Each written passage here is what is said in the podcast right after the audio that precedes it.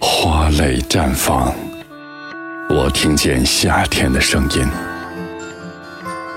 书卷展开，我闻到智慧的芬芳。流连字里行间，美好不期而遇。雷读，值得聆听的真诚。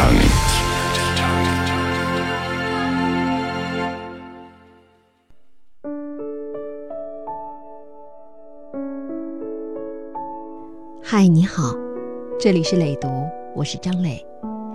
今天我为你读的是李小艺的《灵魂有香气的女子》，这是一本随笔，写了民国二十六个著名女人的故事。这些女人在外人看来，可以都称作是女神。文字剥去了她们的光环，还原她们普通女人的情爱，也让我们看到经营自己的良方。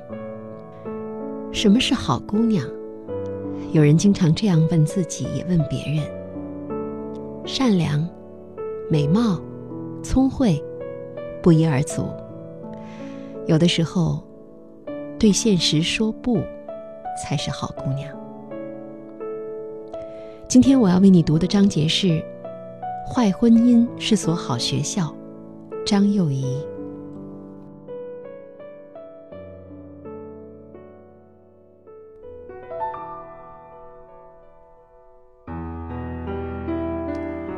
一次陪女友相亲，说起该男的种种状况，他一直微笑颔首。情况的急转直下，是从得知该男早年酷爱写诗开始。女友大惊：“写诗？早说！写过诗的有几个人靠谱？哪个诗人的感情不是拿别人的情感当垫背的，一路练手过来？不要不要！”说罢拎包而逃，走了老远还在佝偻。不靠谱，不靠谱。早知诗人的爱情如此不靠谱，当年张公权还会给徐申如写信，提议把自己的二妹张幼仪许配给他的儿子徐志摩吗？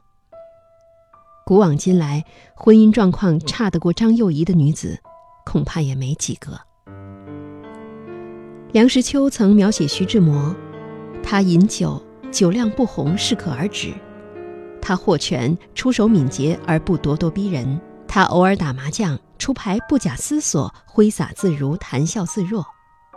他喜欢戏谑，从不出口伤人；他宴饮应酬，从不冷落任谁一个。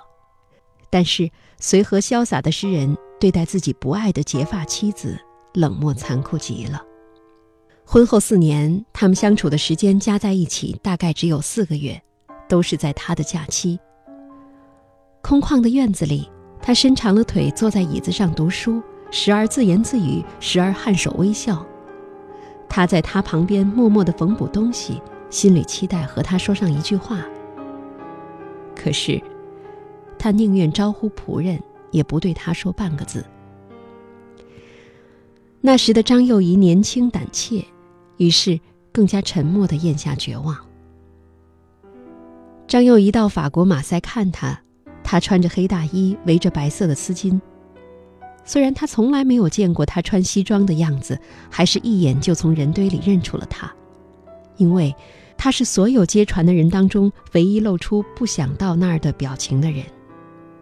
张幼仪的心凉了一大截。在国外，他总对他说：“你懂什么？你能说什么？”飞往伦敦的飞机上。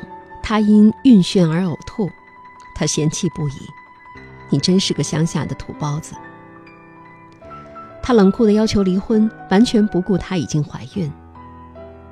张幼仪说：“有人因为打胎死掉，徐志摩答：还有人因为火车肇事死掉，难道你看到人家不坐火车了吗？”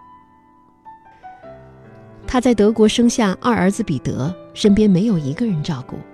他却追到柏林要求离婚，还写下那句著名的“无爱之婚姻，忍无可忍；自由之偿还自由。”当他提出想征得父母意见之后再离婚时，他急了，他一叠声地说：“不行不行，你晓得我没有时间等了，你一定要现在签字。林徽因要回国了，我非现在离婚不可。”直到那一刻，她才知道自己丈夫真正爱的人是谁。最终，他成全了她。他在离婚协议上迅速的签好字，眼神坦荡的递还给他，说：“你去给自己找个更好的太太吧。”他欢天喜地的道了谢，提出要看看刚出生的孩子。他在医院育婴室的玻璃窗外看得赞叹不已，丝毫没有想到刚产子却遭遇离婚的他该如何养育他的亲生骨肉。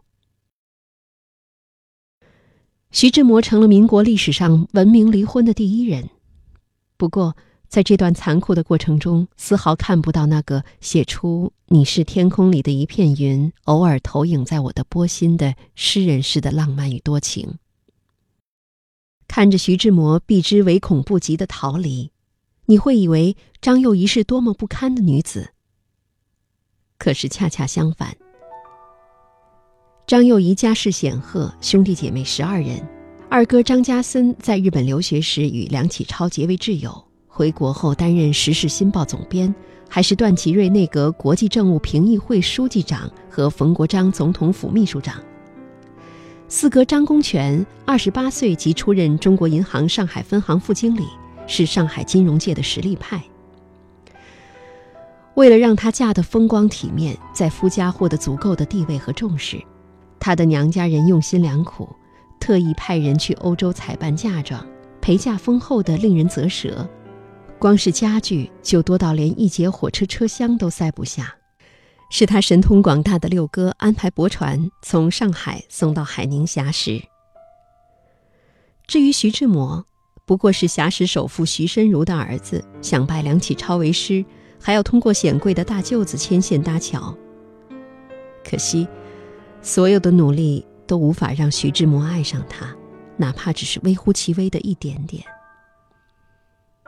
只是，不爱一个人是一回事。肆意伤害一个人，却是另外一回事。嫁给一个满身恶习、拳脚相加的无赖，算不算坏婚姻？充其量是遇人不淑吧。坏在明处的人，伤得了皮肉，伤不了心。但徐志摩不同，对别人是谦谦君子，唯独对他，那种冷酷到骨子里的残忍，不仅让人心碎，更是对自身价值的极度怀疑与全盘否定。自己果真如此不堪吗？自己做什么都是错的吗？自己没有别的出路吗？同时代的女子朱安一生坚守，把自己放低到大先生鲁迅的尘埃里，却始终没有开出花。蒋碧薇果决了断，却在不同的男人身边重复了同样的痛苦，落得晚景凄清。陆小曼不断放纵，沉湎于鸦片与感情的迷幻中，完全丧失了独自生存的能力。唯独她，这个当年被丈夫讥讽为“小脚与西服”的女子，一边独自带着幼子在异国生活，一边进入德国裴斯塔洛奇教育学院读书。虽然经历了二儿子彼得的夭折之痛，但在离婚三年之后。徐志摩在给陆小曼的信中再次提到这位前妻时，却赞叹：“一个有志气、有胆量的女子，这两年来进步不少，独立的步子站得稳，思想却有通道。”得到那个曾经无比嫌弃自己的男人的真心褒奖，是多么艰难的事。华丽的离婚分割线之后，他的人生开始有了鲜花与掌声。他出任上海女子商业银行副总裁，借助四哥张公权的人脉关系，使女子商业银行走出困境。每天上午九点，他已经开始在办公室忙碌；下午五点，家庭教师又上门为他补习。他特意把办公桌安排在最里面，方便对周遭的一切明察秋毫。甚至他总是最迟离开办公室，因为生命如此繁忙与丰富。曾经，他心底最大的遗憾是没有接受良好的教育，没有系统学习过新派的知识，不能像徐志摩爱恋的女子那样既渊博又俏皮。如今，他立志为自己弥补这个遗憾。离婚后的他简直像一部励志大剧，人生为他关上了婚姻的大门，却打开了事业的窗口。他在金融业屡创佳绩，股票市场出手不凡，甚至他创立的云赏时装公司还成为上海最高端、生意最兴隆的时尚汇聚地。陆小曼、唐英等当时的名媛都在那儿做衣服，虽然他们的人生和他的完全是两个方向。一九五三年，独自尽完上孝父母、下抚儿子阿欢的职责之后，一位名叫苏继之的香港医生向他求婚。他征求儿子意见，阿欢回信：“母职已尽，母心已慰。”谁为母事，谁伴母事。母如得人，儿请复事。曾经怎样的付出，才会赢得儿子在再婚的敏感问题上如此善解人意的支持？如果人生是一颗秀豆糖，他已经尝完了酸涩的外壳，开始感受甜蜜的味道。匪夷所思的是，离婚之后。他和前夫的关系反而得到了改善，他们终于在另外一种关系中找到了平衡和默契。因为阿欢和徐家二老两人经常通信见面，像朋友一样交往。她十五岁嫁给他，为他操持家务、生儿育女、孝敬高堂。他对她虽然没有爱情，却在她漂亮转身之后有了尊敬。张幼仪对徐志摩一直是剪不断理还乱，抚育着他们共同的孩子，照顾着徐志摩的父母，关心着徐志摩的点滴。报刊上关于他的报道，张幼仪看到便精心地剪下来，压到办公桌的玻璃板下，犹如当年在庭院深深的徐家老宅里耐心的绣花。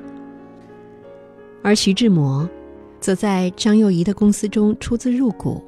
把自己的朋友介绍给他担任公司的服装设计。一九三一年十一月十八号，徐志摩来到时装公司拿他定做的衬衫。得知他第二天要搭乘中国航空公司的邮政飞机返回北平，张幼仪心中不安，劝徐志摩不要坐这种免费飞机。徐志摩大笑着说：“不会有事的。”张幼仪不知道的是。徐志摩已经在外面流浪了好几天，因为和陆小曼吵架，他被他的爱妻用烟枪砸掉了金丝眼镜。当然，张幼仪更不会知道这是他们最后一次见面。十一月十九日中午，大雾弥漫，徐志摩搭乘的飞机在济南党家庄附近触山爆炸，机上连他一共三个人，无人生还。噩耗传来，陆小曼哭死过去，拒绝承认现实，还把报噩耗的人挡在门外。无奈当中，送信的人只好去找他这个前妻。张幼仪以一贯的冷静对事情做了妥帖的安排，让八弟陪十三岁的阿欢去济南认领遗体。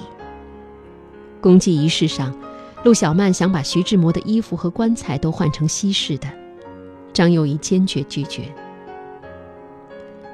至于徐志摩生前的女神林徽因，则遣梁思成拿回一块飞机残骸，永远地挂在卧室。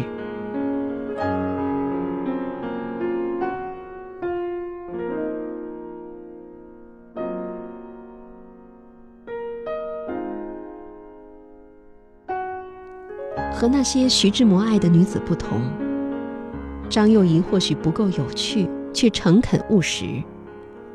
或许不够灵动，却足以信赖；或许不够美丽，却值得托付。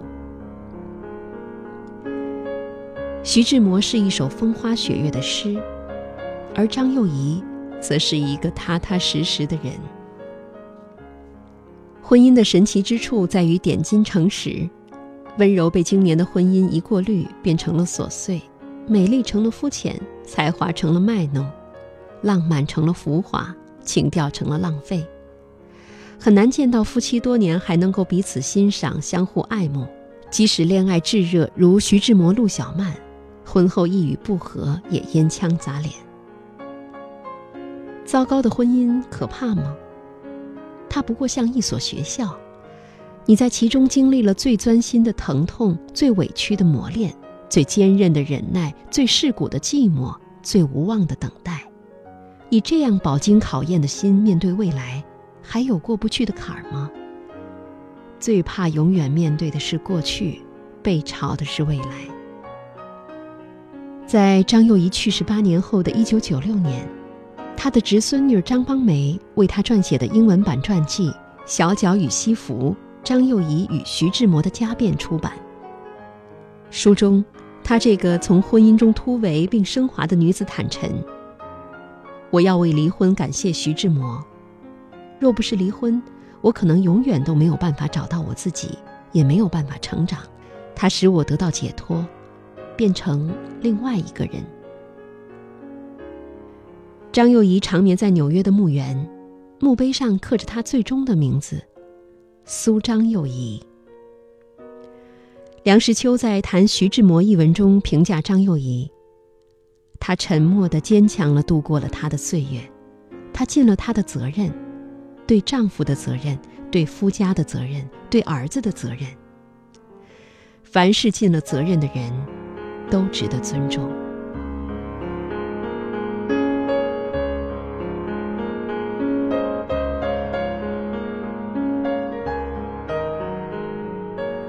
我的女友放弃了烂漫的诗人，最终选择了一个厚道的男子。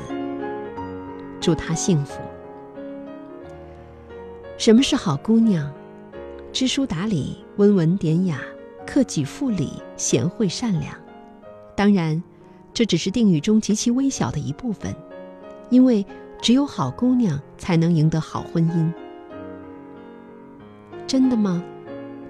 如果世间事如此顺理成章，又何来张幼仪的苦痛呢？张幼仪真是个隐忍的好姑娘。可是婚姻并不因为她的好而变得好，所以，你永远拥有从一段不愉快婚姻中解脱的主动权，如张幼仪一般，重新为人生按下一个快进键。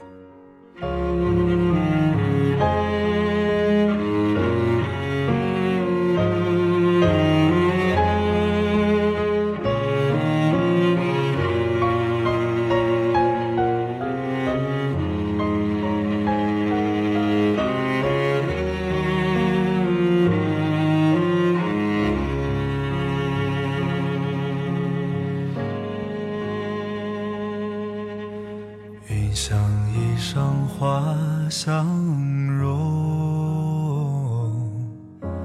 春风拂槛露华浓。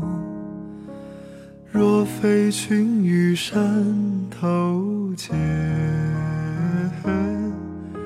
会向瑶台月下逢。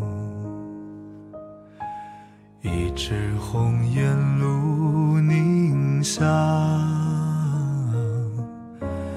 云雨巫山望断肠。借问汉宫谁得似？可怜飞燕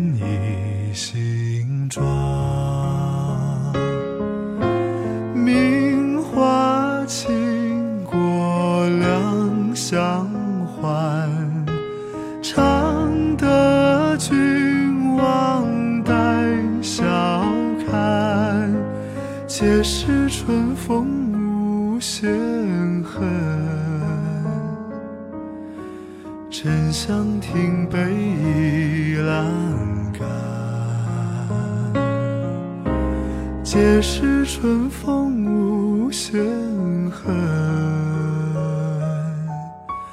沉香亭北倚阑干。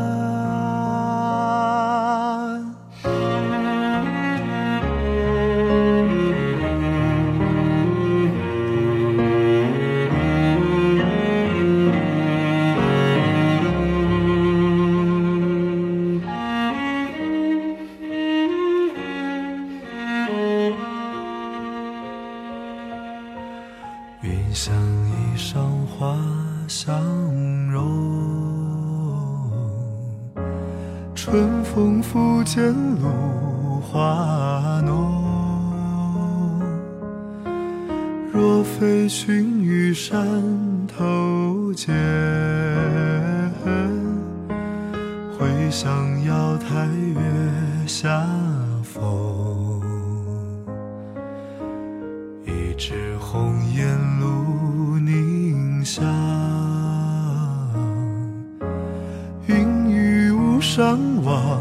断肠。借问汉宫谁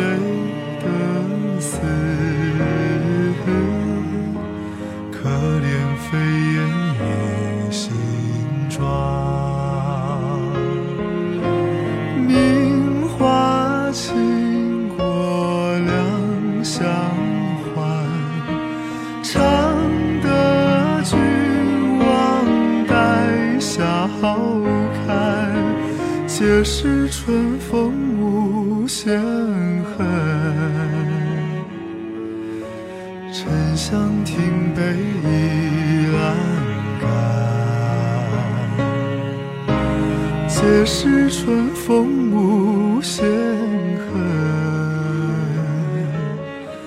沉香亭北。